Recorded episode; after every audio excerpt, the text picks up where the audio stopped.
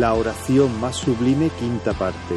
Mensaje de la palabra de Dios por el pastor Israel Sanz en la Iglesia Evangélica Bautista de Córdoba, España, 7 de marzo de 2021.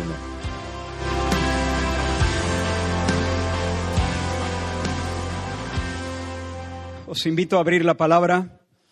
En el capítulo 17 del Evangelio de Juan continuamos con nuestra serie que hemos titulado La oración más sublime, basada en la oración más sublime, la oración del Señor Jesús por, por los suyos, la oración del sumo sacerdote.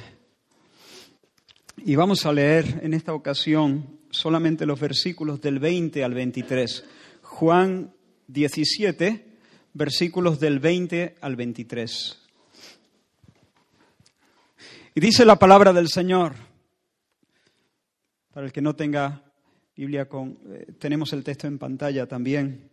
Mas no ruego solamente por estos, sino también por los que han de creer en mí por la palabra de ellos, para que todos sean uno, como tú, oh Padre, en mí y yo en ti, que también ellos sean uno en nosotros, para que el mundo crea que tú me enviaste. La gloria que me diste yo les he dado, para que sean uno, así como nosotros somos uno yo en ellos y tú en mí, para que sean perfectos en unidad, para que el mundo conozca que tú me enviaste y que los has amado a ellos como también a mí me has amado. Señor, estamos delante de tu palabra y te pedimos, Señor, una vez más, que tú abras nuestros ojos, Señor, y nos muestres tu gloria. Muéstrate, muéstrate, Señor, a nosotros y sana nuestros corazones, Señor. Y hazlos, Señor, arder con el calor, Señor, de, de tu espíritu. Y trae salvación y vida eterna en el nombre de Jesús. Amén. En los últimos mensajes de esta serie hemos estado considerando dos de las peticiones que Jesús hace por sus discípulos. En primer lugar, santifícalos en tu verdad, tu palabra es verdad. Conságratelos, purifícalos, apártatelos para ti y hazlos como yo, por tu espíritu, con tu palabra, para que sean adecuados para el cielo. En segundo lugar, segunda petición que consideramos fue que los guardes del mal, que los guardes del mal, presérvalos de la furia de Satanás. Guárdalos también de la levadura de la iniquidad que ya está operante en este mundo. No los saques del mundo, pero guárdalos, escóndelos en, en la torre de tu nombre. Manténlos anclados en el conocimiento de ti, para que no se aparten, para que no sean vencidos de lo malo, para que su amor no se enfríe, sino que permanezca flamante. Y hoy queremos avanzar hacia una tercera petición, que sean uno, que sean uno. Y quiero organizar las verdades contenidas en nuestro texto en ocho puntos. No vamos a verlos todos, pero estos son todos los puntos que quiero tratar, creo que en dos mensajes. En primer lugar, la naturaleza de la unidad, luego el motor de la unidad, la extensión de la unidad, el fundamento de la unidad, la manifestación, el desarrollo, el propósito de la unidad y la permanencia de la unidad. Esos son los ocho puntos. Hoy mi intención es abarcar los cinco primeros y dejar los últimos tres para el domingo que viene, si el Señor nos lo permite. Ahora, comenzamos entonces por la naturaleza de la unidad. El Señor, está claro, quiere que, sus, que los suyos sean uno. Es un clamor solemne en su corazón. Por lo tanto, es una cuestión vital para nosotros. Este asunto de la unidad es un asunto serio, vital, nuclear. Pero ¿qué significa? ¿Qué es esto? ¿Qué, ¿Qué, es la unidad? ¿Cuál es la naturaleza de la verdadera unidad por la que el Señor oró? Lo primero que quiero decir es que unidad no es uniformidad. La uniformidad es una unidad cosmética, superficial, epidérmica. Es una unidad artificial, porque detrás del mismo uniforme o detrás del mismo traje o detrás del mismo arreglo puede haber corazones completamente diferentes, muy distantes, uno en el polo norte y otro en el polo sur. Jesús no está pensando en una unidad externa, organizativa, formal. La única unidad que al Señor le interesa es una unión de espíritus.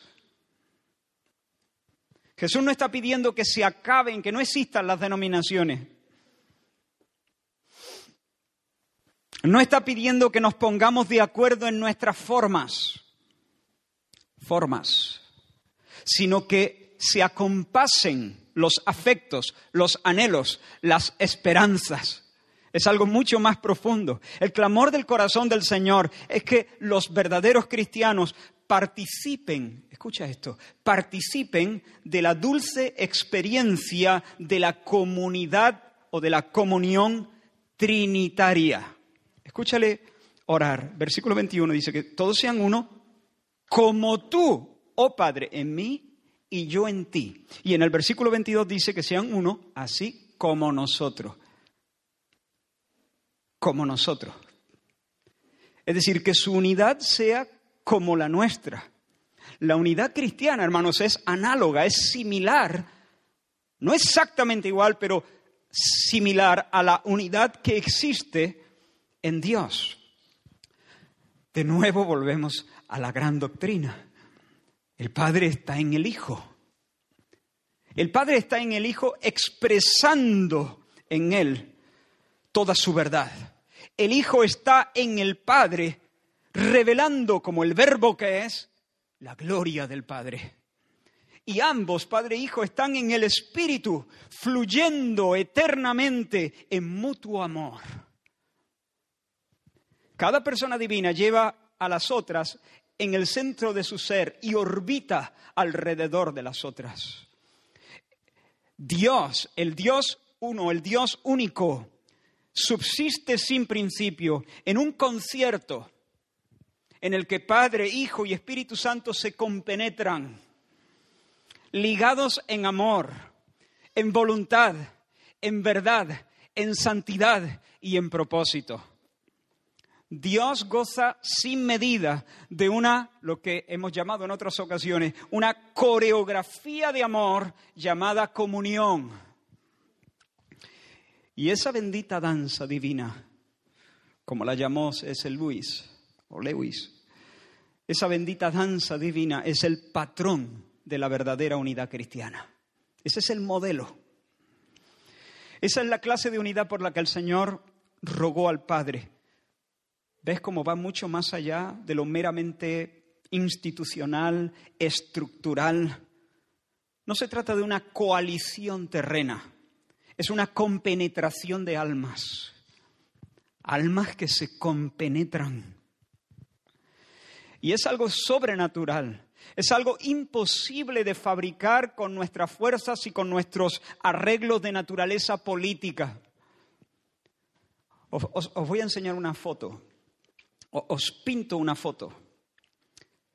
Dice que cuando Pablo y Silas llegaron a Filipos, a causa de su predicación, eh, habiéndose manifestado el poder de Dios, el pueblo se levantó contra ellos y después de haberles azotado mucho, nos cuenta Lucas en el capítulo 16 de Hechos, los echaron en la cárcel, mandando al carcelero que los guardase con seguridad. Y el, el carcelero, recibido este mandamiento, Dice la palabra que los metió en el calabozo de más adentro y les aseguró los pies en el cepo. Y ahora presta atención. Pero a medianoche, ahora recuerda, ¿no? molidos a palos, asegurados en el cepo. Tú que no te puedes estar quieto ni un segundo en la cama, si te pica algo, te tienes que cambiar de postura, asegurados en el, en el cepo. Maltratados Dice, pero a medianoche orando Pablo y Silas. ¿Te los puedes imaginar? Empiezan a orar los dos allí en el, calabozo, más, más hondo. Dice, orando Pablo y Silas, cantaban himnos a Dios y los presos les oían. Ahora, imagina la escena, intenta meterte allí con tu imaginación en el calabozo de más adentro. Sus corazones de repente rebosan, rebosan en himnos a Dios. ¿Los escuchas cantar? El Señor es mi pastor. No sé si cantaron el Salmo 23 o alguno, algún otro salmo. Nada me faltará al pasar por el valle de... Pausa, ponlo en pausa. Allí tienes la foto. ¿La ves? Congela esa imagen. Están afinados. Cantan en el mismo tono. Pero yo no me estoy refiriendo a que, a que los dos están en do sostenido. No estoy hablando ahora de una nota musical. Estoy hablando de una afinación diferente. Hay afinidad espiritual. Sus almas se compenetran, están calibradas con el diapasón del cielo. Las cuerdas de sus corazones vibran en una misma frecuencia, armonizan, tienen una misma mente, una misma disposición interna, un mismo amor, un mismo propósito, un Señor, una fe, un bautismo, un mismo Padre, el cual es sobre ellos y por ellos y en ellos. Por eso pueden cantar una misma canción en un momento como ese. Dale al play otra vez. Que sigan cantando. Al pasar por el valle de sombra y de muerte, mirad cuán bueno y cuán delicioso es habitar los hermanos juntos en armonía. Es como el buen óleo, no solo juntos, en armonía, en concordia, concordare, corazones ligados, es como el buen óleo sobre la cabeza, el cual desciende sobre la barba, la barba de Aarón, y llega hasta el borde de las vestiduras, como el rocío de Hermón que desciende sobre los montes de Sión, porque allí, dice el Salmo 133, porque allí envía el Señor, donde hay verdadera comunión fraternal, envía el Señor bendición y vida eterna. Y vaya si hubo bendición y vida eterna ese día en el calabozo, en la cárcel de Filipos. Hermano, cuando pienses en la unidad y ores por ella, no te conformes con menos que esto. Ten en mente esa estampa, la estampa de esos dos compañeros que cantan himnos a Dios en Filipos. La verdadera unidad de la iglesia es una unidad espiritual. No requiere que todos formemos parte de una gran iglesia global bajo un mismo nombre, perfectamente uniformado, no hace falta. Cuando ores por la unidad, pide que los hijos de Dios, con independencia de sus diferencias superficiales, vibren juntos, vibren, vibremos juntos en una misma mente, en un solo propósito, en un mismo afecto, en una sola lealtad por el Rey Jesús. Así que que sean uno como nosotros. Esa es la naturaleza de la unidad. Pero además de decir Jesús que sean uno como nosotros, en el versículo 21 Jesús dice que también ellos sean uno en nosotros. No solo como nosotros, sino uno en nosotros. Y en el versículo 23 el Señor dice, yo en ellos, esto es glorioso, yo en ellos tú en mí, para que ellos sean perfectos en unidad. Esa es, hemos entrado ya en nuestro segundo punto. Ese es el motor de la unidad. Esa es la clave de la unidad. La inhabitación. La morada de Dios en nosotros. La inhabitación divina la presencia del Padre y la presencia del Hijo por el Espíritu en nuestros corazones, la vida de Dios en nuestra alma, Cristo en nosotros, y no solo Cristo en nosotros, porque en Cristo está el Padre. Y cuando Cristo es en nosotros, entonces el Padre es en nosotros. Vendremos y haremos morada con Él, el Padre y yo, por el Espíritu, el Dios trino en nosotros. Y si Dios está en nosotros, entonces nosotros estamos en Él. Lo que Jesús está pidiendo básicamente es esto, Padre, que ellos, al estar en nosotros, sean uno.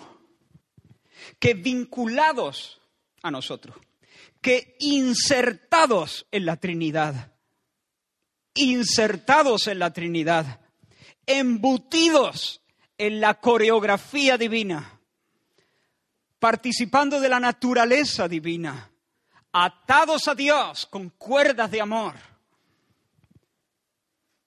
ellos experimenten la unidad, la verdadera unidad, y perciban y experimenten que lo que les une a nosotros también suelda sus almas, las funde en unas. El corazón de Pablo, hermanos, está cosido al corazón de Silas con un hilo invisible que no se puede romper. Están unidos por lo que la Biblia llama el vínculo del amor el vínculo del amor. Son un cordón de tres dobleces, porque ambos están en Dios. Ellos están en Dios. Pablo está en Cristo. Silas está en Cristo. El Padre y el Hijo por el Espíritu están en cada uno de ellos. Y estando ellos en Dios, permaneciendo en Dios, entonces también sus almas están ligadas de manera inseparable. Ahora observa el, versículo 22, la gloria que me diste yo les he dado para que sean uno, la gloria que me diste yo les he dado para que sean uno. Ya vimos en el primer mensaje de esta serie algo de este texto y dijimos que la gloria del Hijo eterno, la gloria del unigénito de Dios es la experiencia del amor filial, el tesoro del, Hijo de Dios, de la segunda persona de la Trinidad, es la felicidad filial ser hijo frente a su padre y recibir constantemente su beneplácito y su sonrisa. Ser el hijo de la túnica de colores. Esa es la gloria de la segunda persona de la Trinidad. Pero en su encarnación, cuando Él tomó nuestra naturaleza humana, Él fue lleno del Espíritu Santo para que también como hombre, no solo como Dios, sino también como hombre en su naturaleza humana, siguiera disfrutando del flujo incesante del amor paternal. La gloria del hombre Jesús es que por el Espíritu, su Abba, su Padre, estaba en él, besándole, aceptándole, caminando con él al aire del día. Y esa es la gloria que Jesús nos comparte. No su gloria como, el, como la segunda persona de la Trinidad, no su gloria divina, porque, porque el ser divino de Dios no comparte su gloria con los hombres, pero Él nos comparte sí, la, sí esta gloria que recibió en su encarnación como hombre. Por eso, en virtud de su obra, hermanos, esto es importantísimo. Espero que el Señor me dé la capacidad, por lo menos, para para no enredarlo, en virtud de la obra de Cristo, el amor de Dios ha sido derramado en nuestros corazones por el Espíritu Santo que nos fue dado. Esa es la gloria que recibió el hombre Jesús. Esa es la gloria que Él comparte con todos los suyos. El Espíritu Santo que nos ha sido dado para que nuestro Abba también more en nosotros y su amor llene todos los rincones de nuestro ser. Hermanos, esto es glorioso. El espíritu que vibraba sobre la faz del abismo ahora vibra dentro, dentro, como un río de agua viva que salta para vida eterna. Y nos da testimonio ese espíritu de que ya no somos extranjeros y advenedizos, ahora somos hijos amados. También nosotros somos los hijos de la túnica de colores. Y por ese espíritu que mora en nosotros, somos introducidos al banquete de los hijos. Mira este texto. A todos nos dio a beber de un mismo espíritu. El banquete de los hijos, ahí lo tiene. A todos nos dio a beber de un mismo espíritu y de esa manera, bebiendo de un mismo espíritu, somos sintonizados todos en la frecuencia del cielo. Somos afinados todos con el diapasón celestial. De esa manera, el Espíritu en nosotros nos convertimos en un campamento de Dios, el lugar de la Shekinah, el lugar de la presencia divina. Sí, hay diversidad de ministerios, hay diversidad de operaciones, hay diversidad de dones, hay diversidad de manifestaciones, pero todas estas cosas las hace uno y el mismo Espíritu en cada uno de nosotros. El Espíritu que está en todos los hijos de Dios. Hermanos, no somos un muñeco de plastilina, donde las partes están superpuestas, ligadas entre sí en virtud de, del adhesivo del, del, propio material, que no es mucho, la plastilina tampoco pega demasiado, ¿no? Tiene una propiedad adhesiva, pero digamos débil. Supongo que todos en algún momento habréis hecho un muñeco de plastilina, ¿no? Espero. Ah, algún monigote, aunque sea de plastilina. Y ya sabes, hemos redondeado su cabecita, hemos hecho el tronco, el tocho del medio, hemos hecho las piernecitas, aplastando la plastilina y los bracitos y los hemos puesto alrededor del tronco, la cabecita arriba y luego al contemplar nuestra obra hemos visto con cierto estupor gracioso como uno de los brazos se descolgaba y caía a plomo como la peyota, desequilibrando el, el, conjunto, ¿no? Los más listos, los más profesionales, los que tenían más experiencia, se ayudaban de palillos de dientes y los partían y pinchaban la plastilina y unían parte con parte, pero bueno, aún así el muñeco no se le podía tocar mucho. Es mejor mirarlo. ¿Por qué? Porque las partes del cuerpo estaban unidas de un modo artificial. Ahora, una pregunta, ¿qué pasaría? ¿Qué pasaría si a ese muñecajo de plastilina lo pudiéramos animar? Es decir, si milagrosamente pudiéramos infundirle un ánima. Si pudiera ser un muñeco animado, pero con alma, entonces ese ensamblaje se convertiría en una unidad no artificial, una unidad orgánica, una unidad vital. Y podríamos incluso bailar con el que ya no sería un muñeco. Podríamos bailar con él sin, miedo a que la cabeza se le cayera rodando cuesta abajo. Oh, hermano, la unidad cristiana no es una unidad de plastilina, es una unidad orgánica. ¿Por qué? Porque hemos sido animados, hemos sido animados por el soplo del Omnipotente. Por un solo espíritu, dice Pablo, por un solo espíritu fuimos todos bautizados, sumergidos en un cuerpo, sean judíos o griegos, esclavos o libres. Somos un cuerpo animado por el Espíritu. La unidad, por eso, es la unidad del Espíritu. Es la unidad del Espíritu, porque es el Espíritu el que la establece con su presencia, el que nos vincula de esta manera orgánica, vital, poderosa. Somos uno, hermanos. Todos los que estamos en Cristo somos uno. La unidad es un hecho, la unidad es un don de Dios. Por supuesto, es un don que debemos cuidar, pero no necesitamos producirla. No, no, no, Dios la produce. La unidad la recibimos, es un hecho. No la construimos nosotros, se nos da, se nos hace uno. Nosotros la cuidamos, la fomentamos, la protegemos, la cultivamos, pero no la producimos. Nuestra unidad no solo debe ser como la unidad trinitaria, como ya hemos hablado en el primer punto. No, no, no, no solo debe ser como la unidad de Dios, sino puede, puede ser como esa unidad, porque Dios ha venido a nosotros en su poder para ser el motor que la dinamiza. Cuando el Dios que danza se nos mete dentro, nos convertimos en una comunidad danzante. Por el Espíritu quedamos imantados hacia Dios. Y por lo tanto nos acercamos unos a otros. Si yo pusiera cuatro personas en las cuatro esquinas de esta sala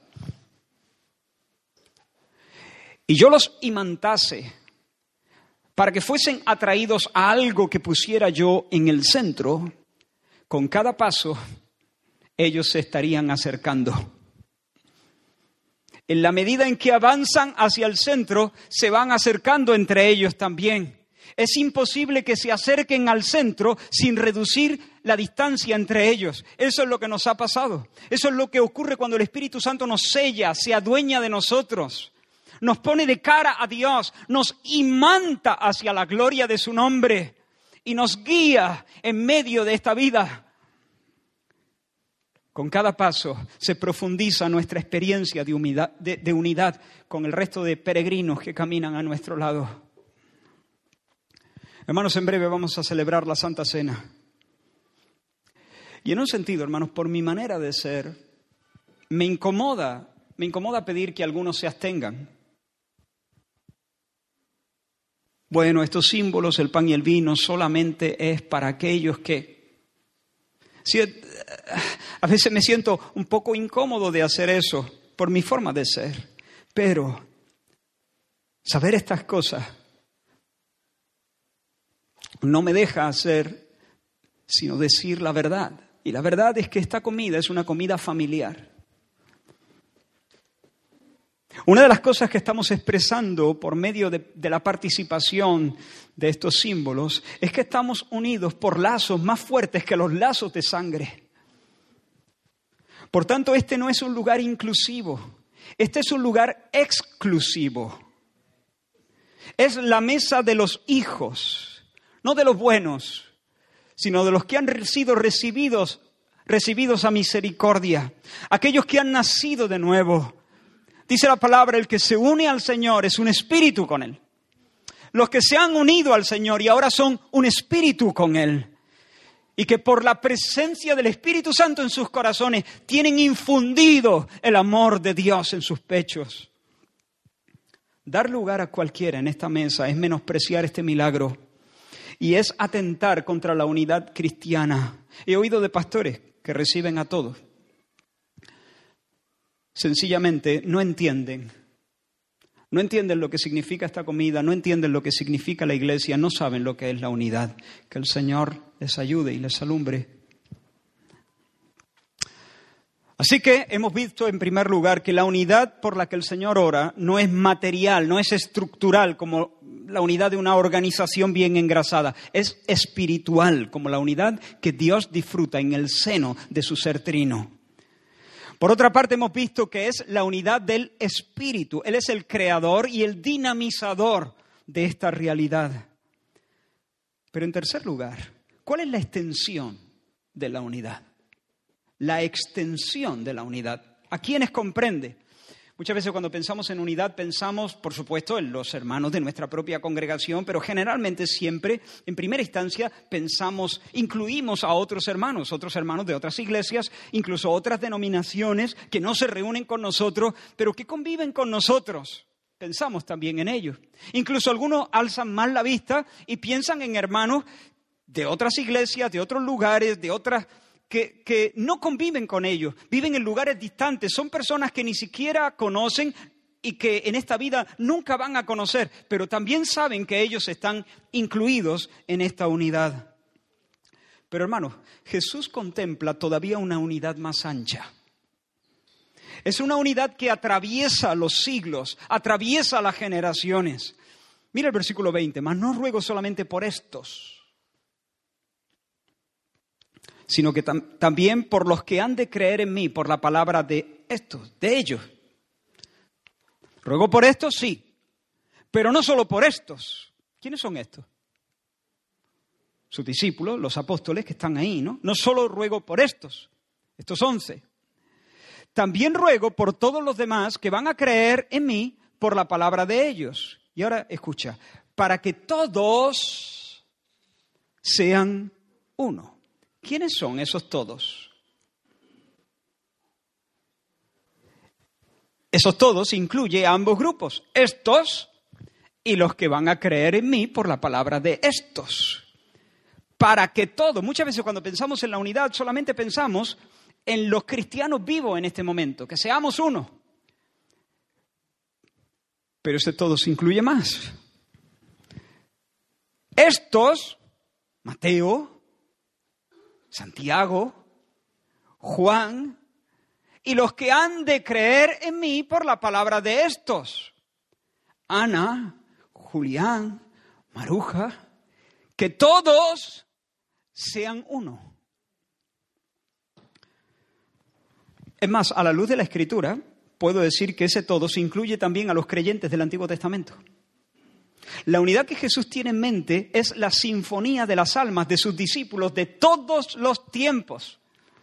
Porque en ese sentido, el culto de Abel, los diezmos de Abraham, el canto de Moisés, el canto de Ana, el canto de Débora, la danza de David, los ayunos de Ana la profetisa, el martirio de Juan el Bautista, la ofrenda de la viuda, los himnos de Pablo y Silas en Filipos, la intercesión de las almas santas que ahora mismo están en el cielo, en regiones celestiales. Esta predicación, tu escucha atenta, el canto que hemos entonado, el canto que vamos a entonar, son notas de una misma pieza.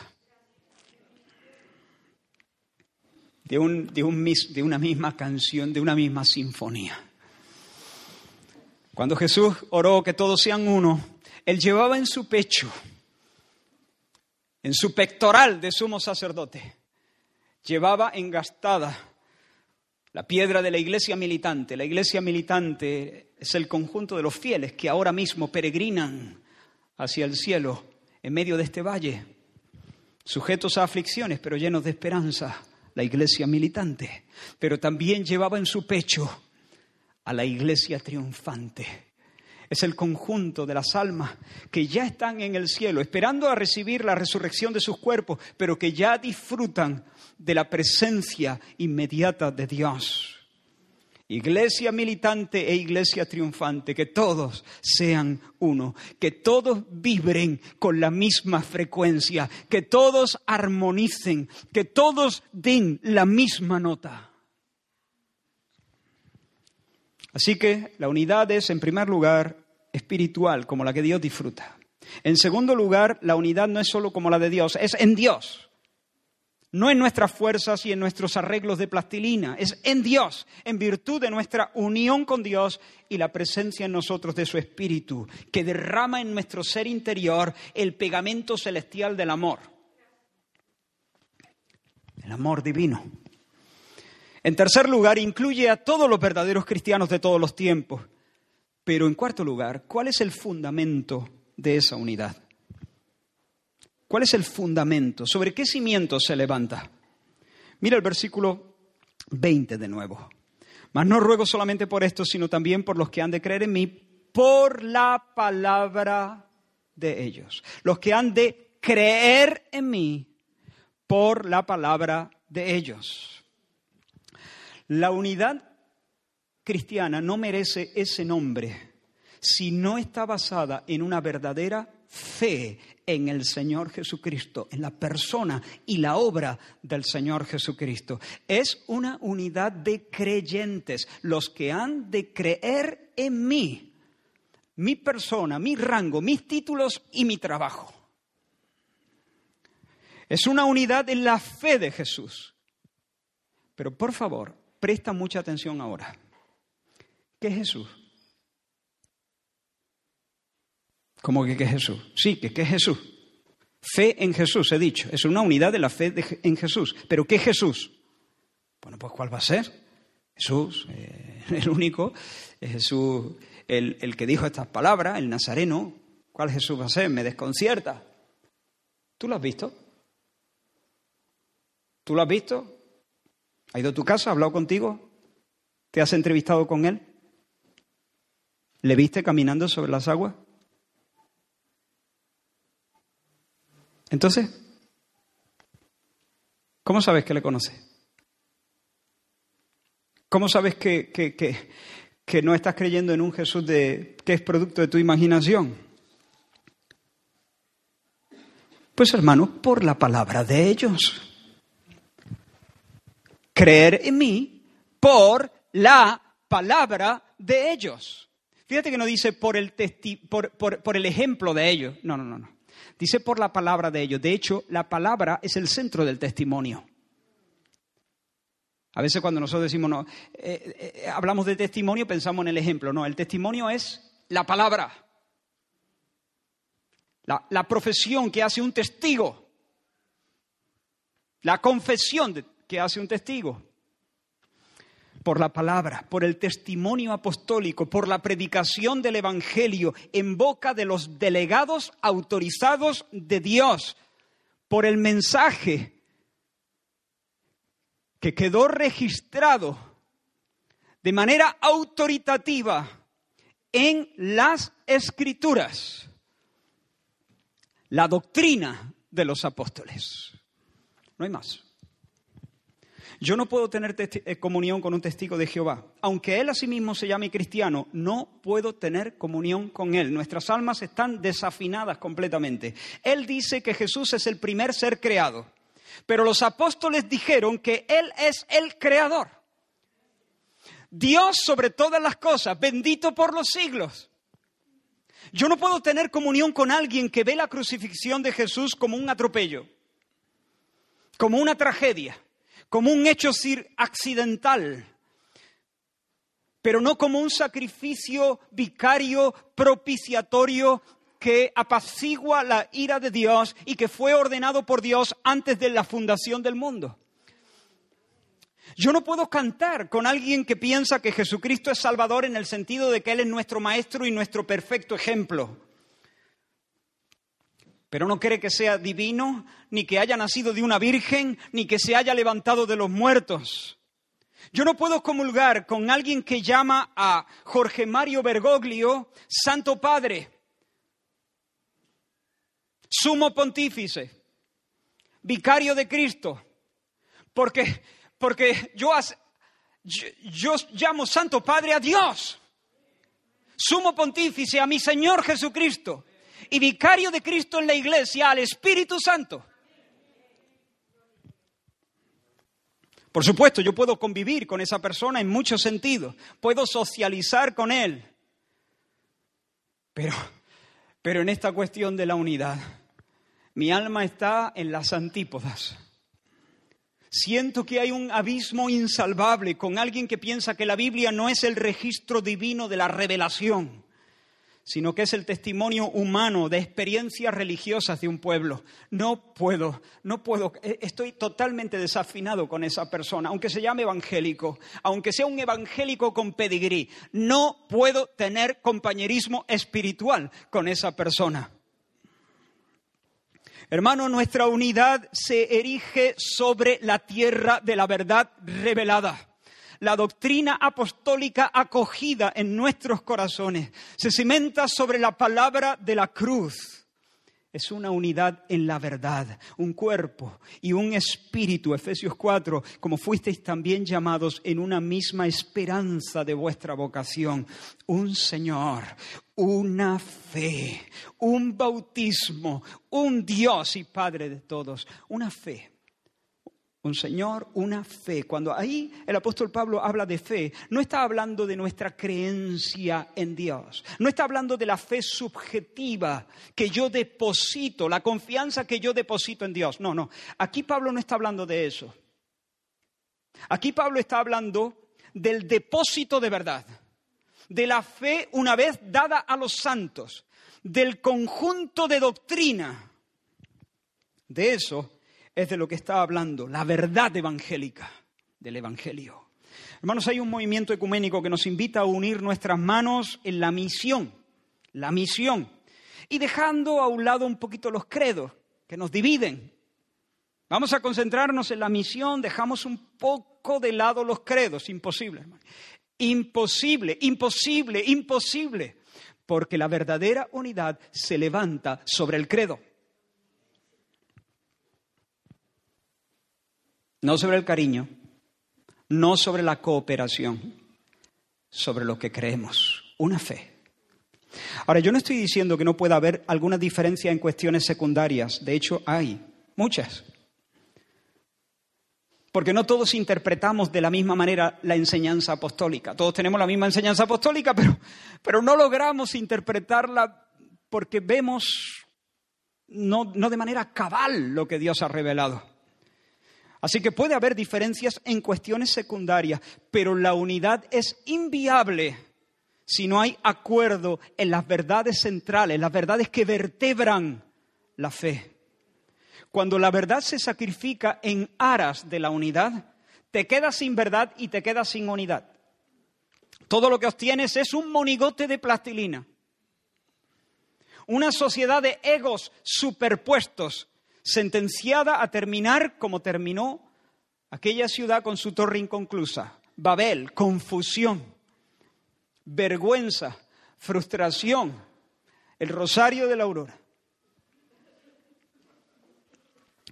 Pero hermanos, cuando la palabra de la cruz se levanta y ante ese mensaje de gloria se escucha un coro de amenes, entonces hay comunión.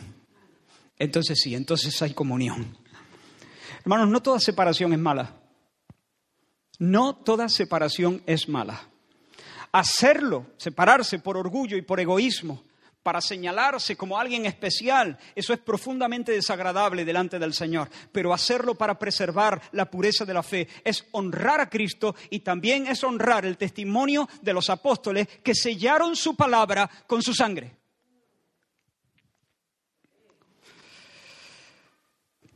Y pasamos al último punto.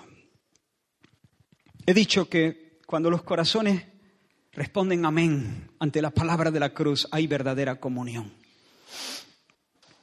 Y donde hay comunión, el compañerismo florece. La comunión se expresa, se manifiesta en compañerismo. Mira este texto.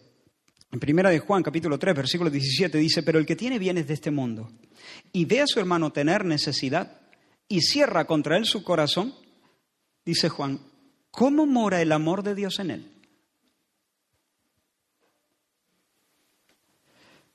Mira el razonamiento del apóstol. Si ve al hermano pasar necesidad y pasa olímpicamente y cierra contra él su corazón, ¿cómo mora el amor de Dios en su corazón, en él? ¿Será que el amor de Dios ha sido derramado en su corazón por el Espíritu Santo que le ha sido dado? No parece. Porque si, si Dios hubiera hecho morada en él por el Espíritu y el amor divino estuviese animándolo, insuflándole, si la vida de Dios corriera en su alma, actuaría de otro modo. ¿Veis el razonamiento? Si el amor está por la presencia del Espíritu, el corazón se abre y la mano se extiende para dar. En diferentes grados. Podemos crecer en esto, pero de alguna manera uno no puede permanecer indiferente si es que el Señor mora en uno. La comunión invisible se hace visible, se manifiesta, se irradia hacia afuera. Viene a ser un espectáculo al mundo y el mundo la puede observar. Mira Jesús lo que dice, que sean perfectos en unidad para que el mundo conozca o sea que el mundo, el mundo nota algo. El mundo no puede ver la presencia. La presencia no la ve. El mundo no capta la naturaleza de la unidad. El mundo no ve lo que nos vincula, pero nota los resultados. El mundo sí ve los efectos. El mundo sí percibe el cariño. El mundo sí percibe la ayuda. Sí ve el servicio. Mira qué espectáculo. Hechos capítulo 2 dice que perseveraban en la doctrina de los apóstoles, en la comunión unos con otros, en el partimiento del pan y en las oraciones. Y un poquito más adelante dice, todos los que habían creído, creído. ¿En qué? La doctrina de los apóstoles. Lo hemos leído. Todos los que habían creído estaban juntos. Qué raro, ¿no? es que no podían no estarlo. Estaban juntos. Tenían en común todas las cosas. Incluso mira qué, despliegue de, potencia aquí divina, ¿no? Mira qué milagro. Y vendían sus propiedades y sus bienes y los repartían a todos según la necesidad de cada uno. Maravilloso, ¿no? Estaban juntos. Quiero, quiero sobre todo poner, subrayar esa, esa parte. Estaban juntos. Hermanos, dicen que dos personas que sobreviven juntas a un naufragio quedan conectadas por vida. Esa vivencia conecta sus corazones, porque ambos, ambos conocen el miedo, ambos conocen el frío de la noche mientras están agarrados a una tabla. Ambos han gustado de la emoción de ser rescatados de la muerte. Así que sienten que se entienden, se sienten comprendidos. Saben que cuando el otro habla, el uno entiende. Cuando el uno habla, el otro entiende. Tienen ese compañerismo especial que si tú te sumas a la conversación, ah, no vas a lograr nunca a menos que hayas pasado por la misma experiencia, hay un algo que se te escapa. Sí, los conceptos los entiendes, pero a otro nivel te quedas en fuera de juego. Y así ocurre con los creyentes. Yo sé que, salvando los detalles personales, hay detalles en tu vida que no se parecen a los detalles de mi vida, pero salvando esos detalles que no dejan de ser circunstancias más superficiales, yo sé que tu experiencia es como la mía sé que conoces la convicción de pecado. Si tú estás en Cristo, yo sé que tú sabes qué es la convicción de pecado. Y yo sé que tú sabes la dulzura del perdón de, los pecados. Yo sé que tú sabes el celo por la gloria de Dios. ¿Conoces eso? Si no lo conoces, entonces tú has escuchado hablar de, la experiencia, pero no la has tenido.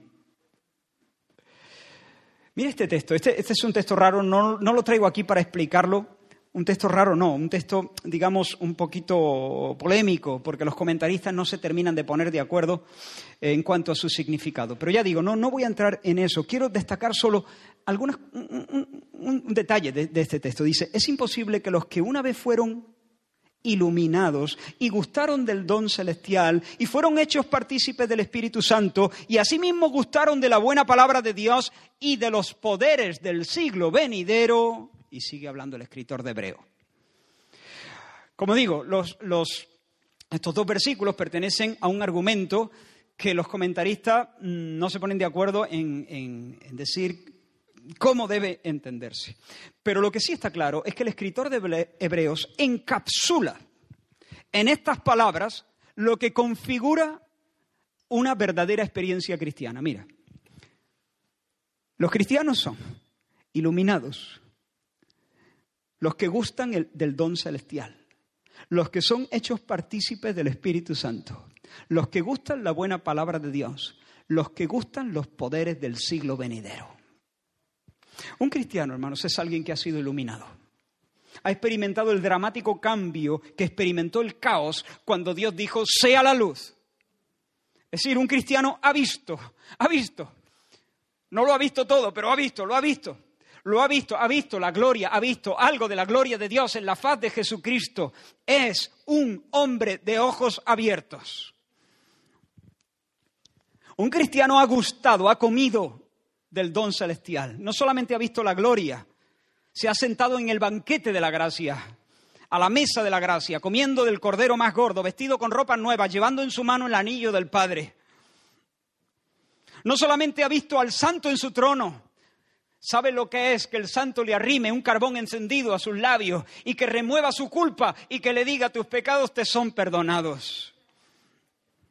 Un cristiano ha sido hecho partícipe del Espíritu. El Espíritu ha venido y ha metido el cielo en su pecho. Y cuando la persona recibe esa gracia, cuando a alguien se le mete el cielo en el pecho, de repente Él está sentado en lugares celestiales con Cristo Jesús. No solamente Dios ha venido, sino que Él ha sido llevado. Y ahora forma parte de la coreografía, como hemos dicho, Ahora tiene en sus labios la canción que el Padre y el Hijo se cantan de continuo, la canción de amor que el Padre y el Hijo se cantan de continuo. Ahora también está en sus labios por el Espíritu Santo. Además, el cristiano es alguien que ha gustado la buena palabra de Dios, ha experimentado que el Evangelio es palabra viva, palabra eficaz, no es un discurso impotente, es una infusión de vida. Es una infusión de vida, llama las cosas que no son como si fueran, hace que las cosas que no son sean. Y por último, el cristiano es alguien que ha empezado a conocer los poderes del siglo venidero.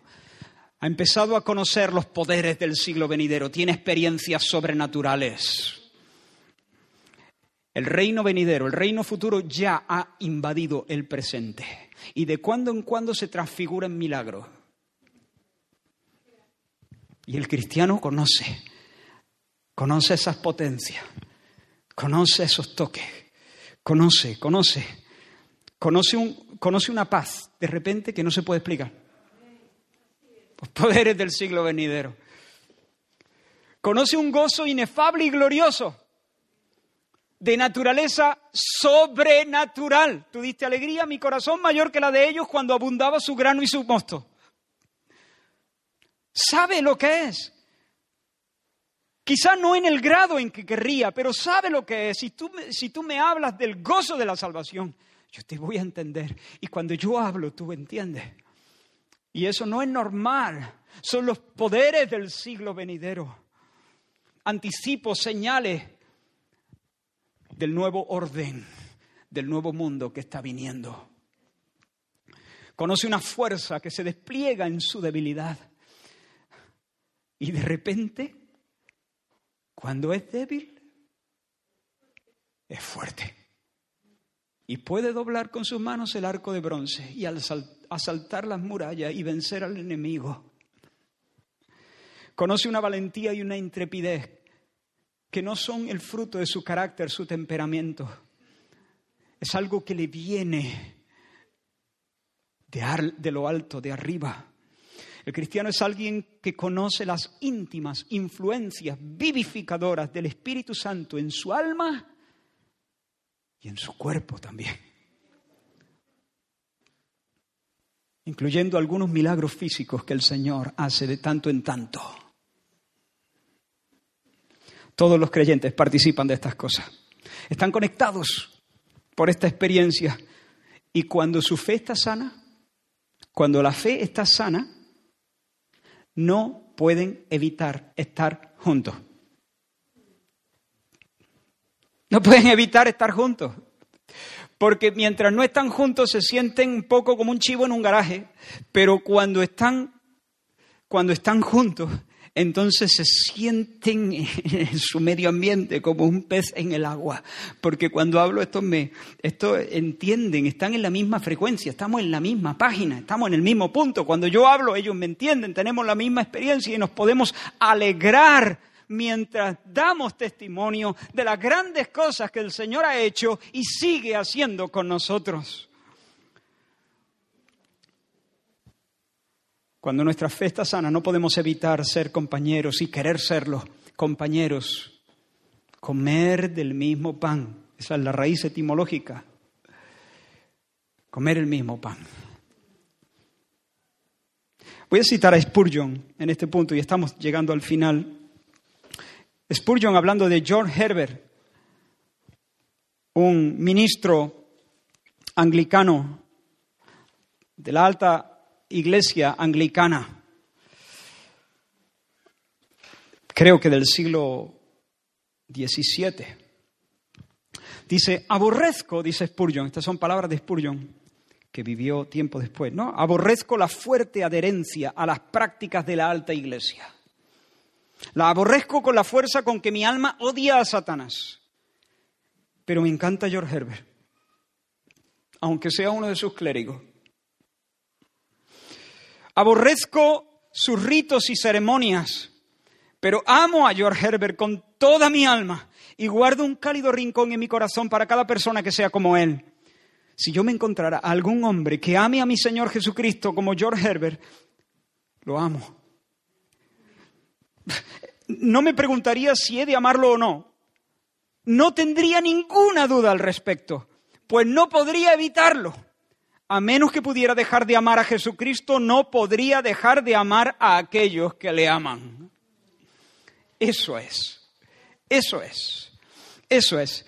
La comunión invisible trae una simpatía, un cariño, una ayuda visible, una colaboración, una diestra de compañerismo, un abrazo, unos cantos a una voz en la cárcel de Filipos a oídos de un mundo que alucina. En Cristo adoran juntos hombres y mujeres.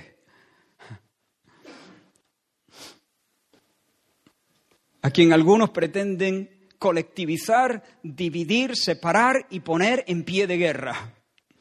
Que el Señor los reprenda. En Cristo adoran juntos jóvenes y viejos, palestinos e israelíes, los que votan a Abascal y los que votan a Sánchez, los arminianos como John Wesley, los calvinistas como Whitfield. Yo, yo sostengo algunas diferencias algunas disputas teológicas en cuestiones de segundo orden, claro, con algunas personas que están aquí. Sí, no te escondas. Estoy de broma. Pero, hermanos, cuando yo escucho el palpitar de sus corazones por el Señor y por el Evangelio, yo los sé míos y me sé suyo. Y con entusiasmo les doy la diestra de compañerismo. Ahora, yo creo que tengo razón, ¿eh? Y estoy dispuesto a seguir discutiendo. Pero no estoy dispuesto a vender la primogenitura de la unidad. Para nuestro consuelo, el tuyo y el mío. Yo sé que tú crees que tú tienes razón, pero mira, cinco minutos en el cielo serán suficientes para que lleguemos a un acuerdo. Pero desde ya, desde ya, en este minuto, mientras discutimos de tanto en tanto, no mucho tampoco, desde ya podemos celebrar la comunión, nuestra unidad ante los ojos del mundo. Yo puedo escucharte cantar, creo en nuestro Dios el Padre y en su Hijo Cristo el Rey, creo en el Espíritu Santo. Dios, tres en uno es. Creo que resucitaste, que nos levantarás. Creo en el nombre de Jesucristo mi juez y mi abogado. Sufriste en la cruz, me has perdonado. Bajaste a las tinieblas y en gloria y en poder te levantaste. Creo en nuestro Dios el Padre y en su Hijo Cristo el Rey. Creo en el Espíritu Santo. Yo puedo escuchar cantando, puedo escuchar tu corazón cantando esas palabras y alegrándote en ellas.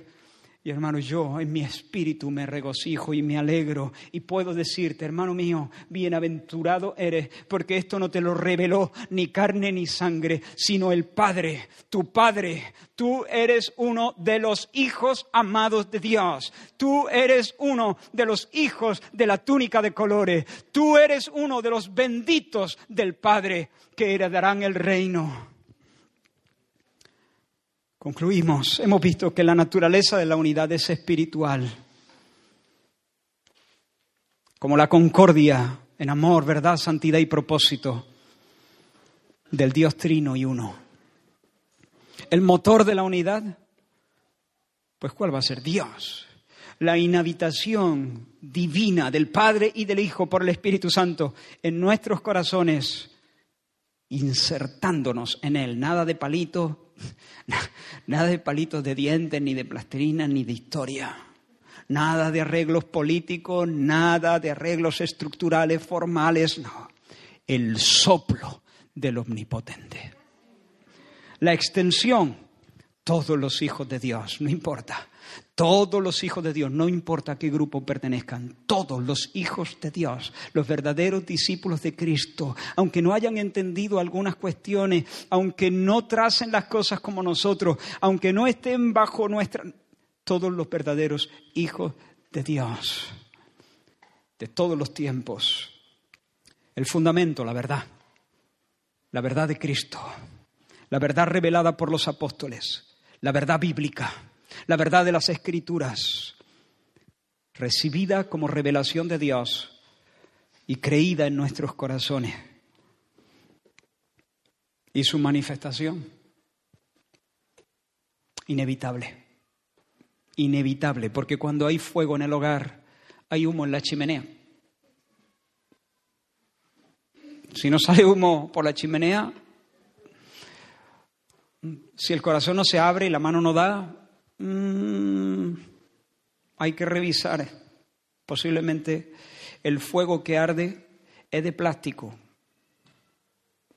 Es una fascinación, es un, son efectos especiales, pero no es fuego de verdad, porque el fuego, cuando se come la leña, pues sale por la chimenea en forma de humo, por así decirlo, ¿no? La unidad. Que sean uno, que sean uno. Un asunto solemne en el corazón de nuestro Señor. Quito la foto de Pablo y de Sila. ¿Cantamos nosotros?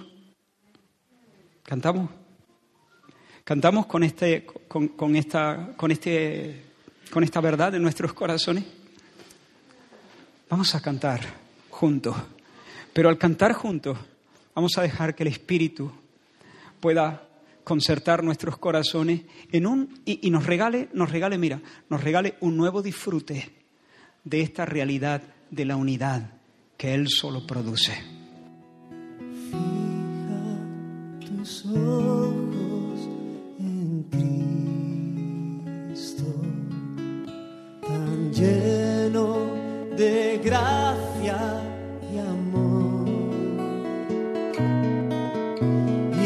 Y